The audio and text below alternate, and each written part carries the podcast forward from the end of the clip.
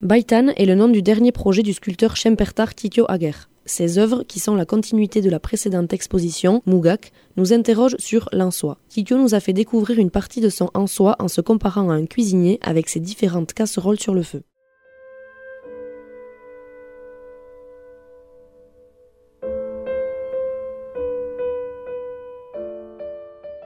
Ces œuvres-là, beaucoup sont nouvelles. C'est comme un cuisinier, autant de casseroles qu'on a sur le feu et différents aliments ou différents plats qu'on cuisine euh, parallèlement.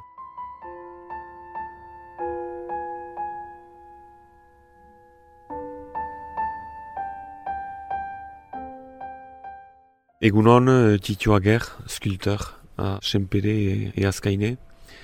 Voilà, je suis venu présenter euh, de 100 sculptures à l'espace culturel L'Aréco à Saint-Pé-sur-Nivelle. Et c'est un moment intense de partage parce que dans un lieu aussi bien préparé, je veux dire, de mon côté, aussi bien habité par mes sculptures, eh bien, ça donne envie, je pense, de creuser, de faire un morceau de chemin avec euh, tout l'imaginaire qui est le mien et tous les messages que j'ai voulu faire passer.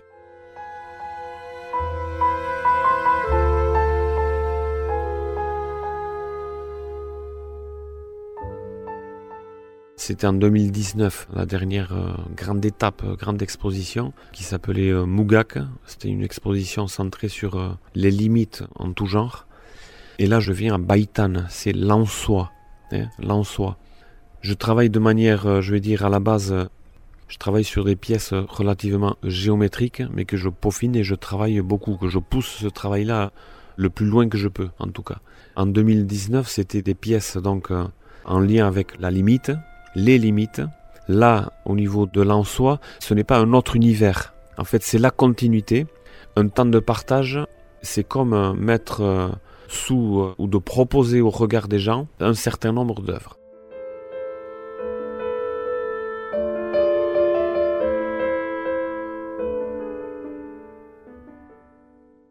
Ces œuvres-là, beaucoup sont nouvelles. C'est comme un cuisinier, autant de casseroles qu'on a sur le feu et différents aliments ou différents plats qu'on cuisine euh, parallèlement.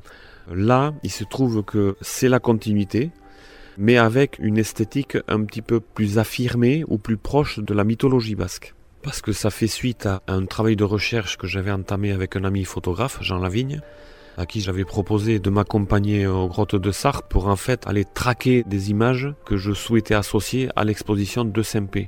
Et il se trouve qu'on a mené ce travail de traque euh, ensemble, mais surtout lui, et qu'il a réussi à mettre la main sur, euh, je pense, des photos exceptionnelles. Exceptionnelles parce que le petit fil qu'il y avait dans mon travail, fil conducteur autour de la mythologie basque, en fait, il s'est totalement révélé quand on a pris les photos aux grottes de Sarre. Donc on a fait la découverte de plusieurs personnages. Marie, Chouguet, euh, Bacha Diaoun, euh, Laminac, euh, Amalour, Hilaria Mandré, bon, et autres.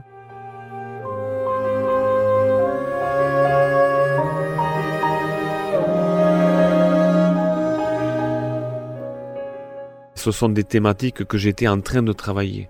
Donc ça s'est rejoint quasi naturellement. Mais je pense que c'était le bon moment de part et d'autre. Donc on va retrouver euh, tout un ensemble de séries ici euh, comme euh, Béchar Kaldi, Arocarté, Erecarté, mais aussi Amalour, très formellement. Et puis d'autres, j'en passe. Mais en tout cas, ça a révélé un fil conducteur que j'avais chez moi.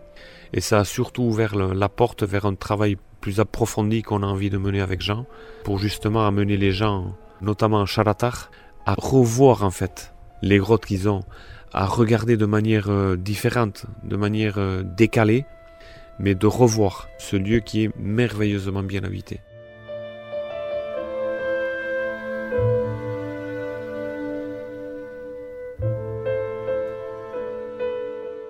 Alors il y a des photos en lien avec la mythologie, mais pas que. Il y a de la texture, de la paroi, on dirait de la peau humaine ou même de la peau de bête. Et par contre, à l'entrée, il y a comme une voûte c'est-à-dire les, grottes de Sarre vues d'en bas, qui fait quand même plus de 5 mètres de large et plus de à peu près 3 mètres 50 d'eau. Et justement, rentrer dans l'exposition Baïtan, aller à l'Ansois et passer sous une voûte de grotte, c'est conjuguer, euh, c'est rentrer dans un monde souterrain comme rentrer dans un monde plus esthétique. Mais en tout cas, les deux se marient très bien.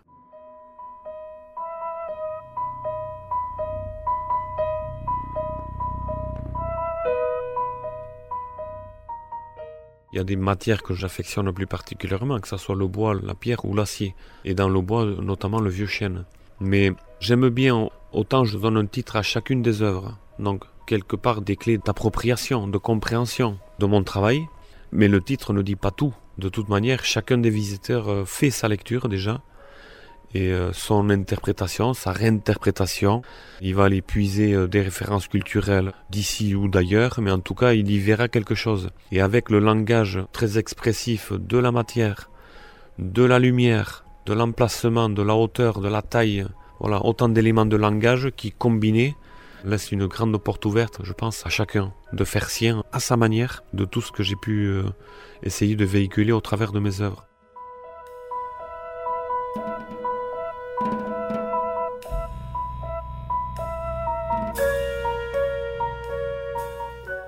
Pas plus tard que ce matin, il y avait un gamin qui faisait la visite avec euh, ses grands-parents et je lui posais la question, alors qu'est-ce que tu as aimé le plus? Et le plus naturellement possible, il me répond, euh, les bonhommes de neige. Alors euh, je savais très bien parce que, parenthèse soit faite, ma femme même me disait, t'as fini les bonhommes de neige bon, bon, je les ai finis. Et c'est vrai, alors ce sont des boules, des boules d'albâtre hein, de tailles différentes. Il y en a un gros, il y a un médian et un petit qui s'articule autour d'un mât qui est en bois. Alors si les trois boules sont l'une sur l'autre et qu'il y a un mât à côté, c'est bien sûr ça fait un bonhomme de neige avec le balai euh, sur lequel s'appuyer. Mais je suis sûr que ce gamin-là, il a pris de toute manière, à sa manière, un certain plaisir à regarder l'exposition. Et ça, à ce niveau-là aussi, quand c'est réussi, je me dis que euh, c'est pas mal.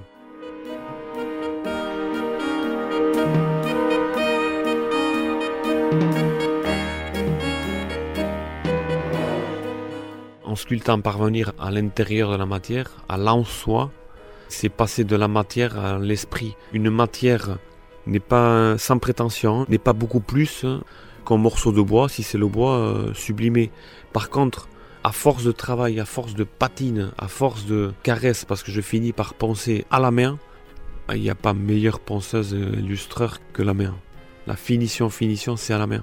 Et vous verrez que, notamment dans le cas du vieux chêne, même la graisse de votre main fait un genre de patine comme si c'était l'encaustique, mais c'est même mieux que l'encaustique. Mais les petites porosités de la main, en fait, vont sublimer la matière. Ça va vraiment la mettre vraiment à nu, c'est-à-dire qu'il n'y a aucune rayure, il n'y a aucun élément, aucun parasite qui entrave le canal œil-cœur. Et quand on arrive à faire sien la matière et qu'on parvient à l'esprit de la matière, c'est à ce moment-là que le travail se termine et souvent l'œuvre est terminée.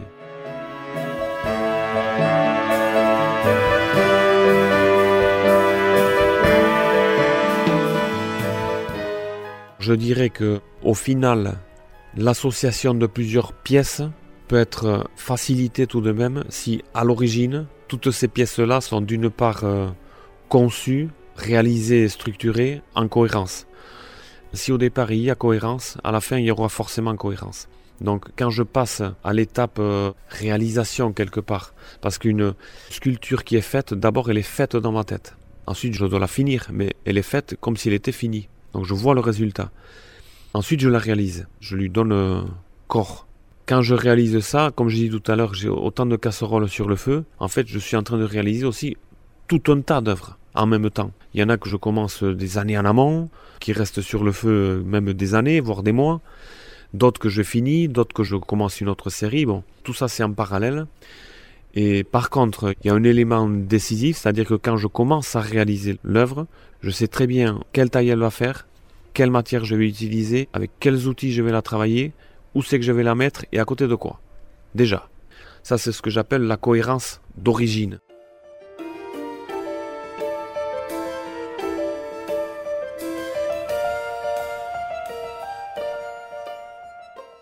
C'est quelle place elle va avoir par rapport à la grande famille et surtout avec quelles autres séries et quelles autres pièces elle va être encore plus en résonance.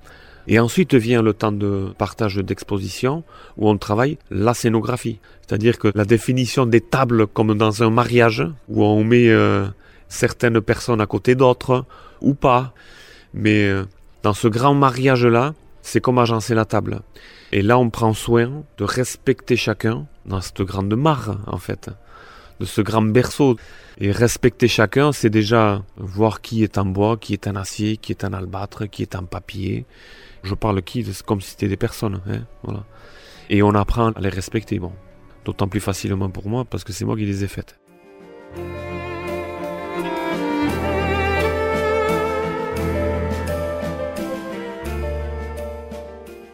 Mais ensuite, la scénographie, c'est aussi... Euh, il y a l'emplacement physique, l'occupation de l'espace physique, mais il y a la lumière à travailler.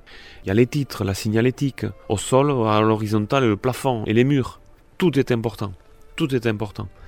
Puis on essaie d'associer ensuite des textes qui pour certains ont pu être à, l'origine de la création de ces œuvres-là, mais des textes d'autres artistes ou des écrivains ou des scénographes voire même des berchous, des chanteurs, euh, des berchoulali. Voilà. Donc c'est aller combiner tout un ensemble de vecteurs qui font que la cohérence d'origine, je peux la retrouver à la fin dans le cadre d'une scénographie euh, que j'ai pu travailler sur plusieurs années, parce que c'est le cas.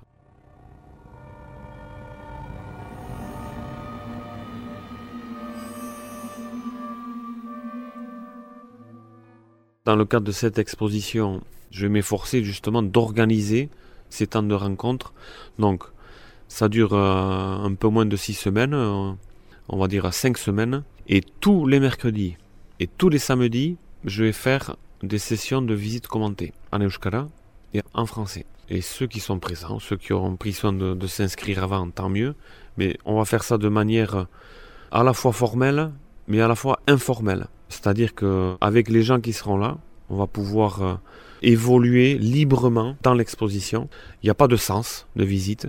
Donc ça commencera par une question, qu'est-ce que vous voulez voir? Par où voulez-vous aller? Et puis ensuite, on va se laisser porter.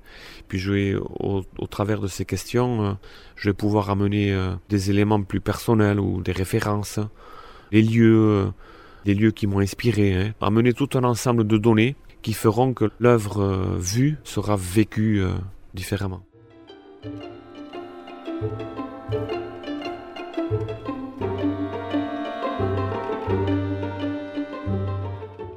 Tout ce travail-là, j'ai essayé aussi de le synthétiser euh, ou de le reprendre dans un ouvrage, donc ouvrage Baitan. Il reprend sur 160 euh, pages, euh, on va dire, les plus de 35 œuvres nouvelles que j'ai pu créer depuis Mugak de 2019 et d'autres que j'ai pu faire et installer dans des lieux un peu particuliers. Mais un ouvrage, c'est comme un jalon, hein, une borne. À un moment donné, il faut fixer dans sa trajectoire, il faut fixer, euh, en tout cas moi j'en ressens la nécessité, de fixer un certain nombre de contenus, de textes, de visuels, photos, ce qu'on veut, pour enlever quelques casseroles de dessus le feu et pour laisser euh, les feux libres pour d'autres casseroles.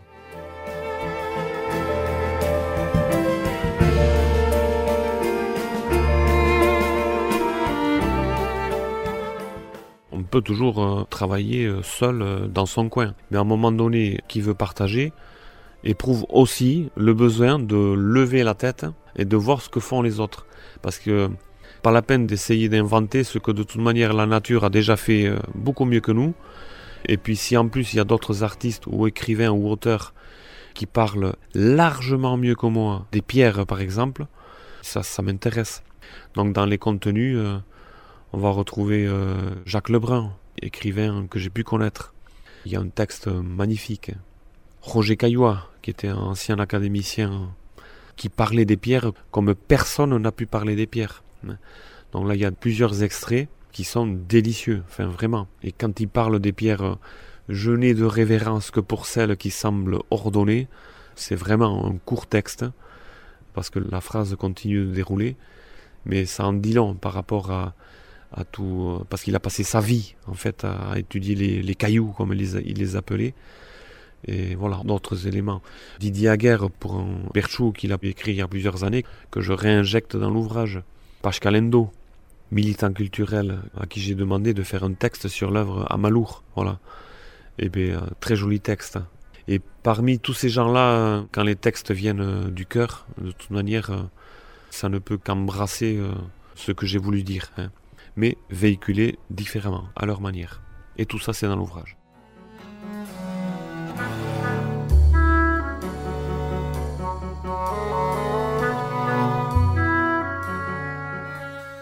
Si euh, d'ici quelques années, j'arrive à me dire que j'ai été un mari, euh, un mari acceptable, au Chinchua on dit en basque, que je suis un bon mari, allez, que je suis un bon père, je suis un bon ami, déjà ça va combler pas mal de choses. Et puis si derrière, je peux dire, ou, si j'entends dire, euh, bon, le sculpteur, euh, il a quand même fait euh, pas mal de bricoles, et certaines étaient très très jolies, je pense qu'avec ça je serais comblé.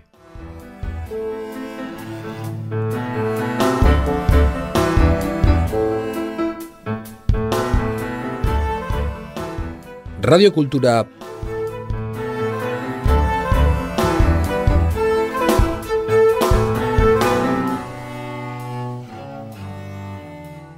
www.eus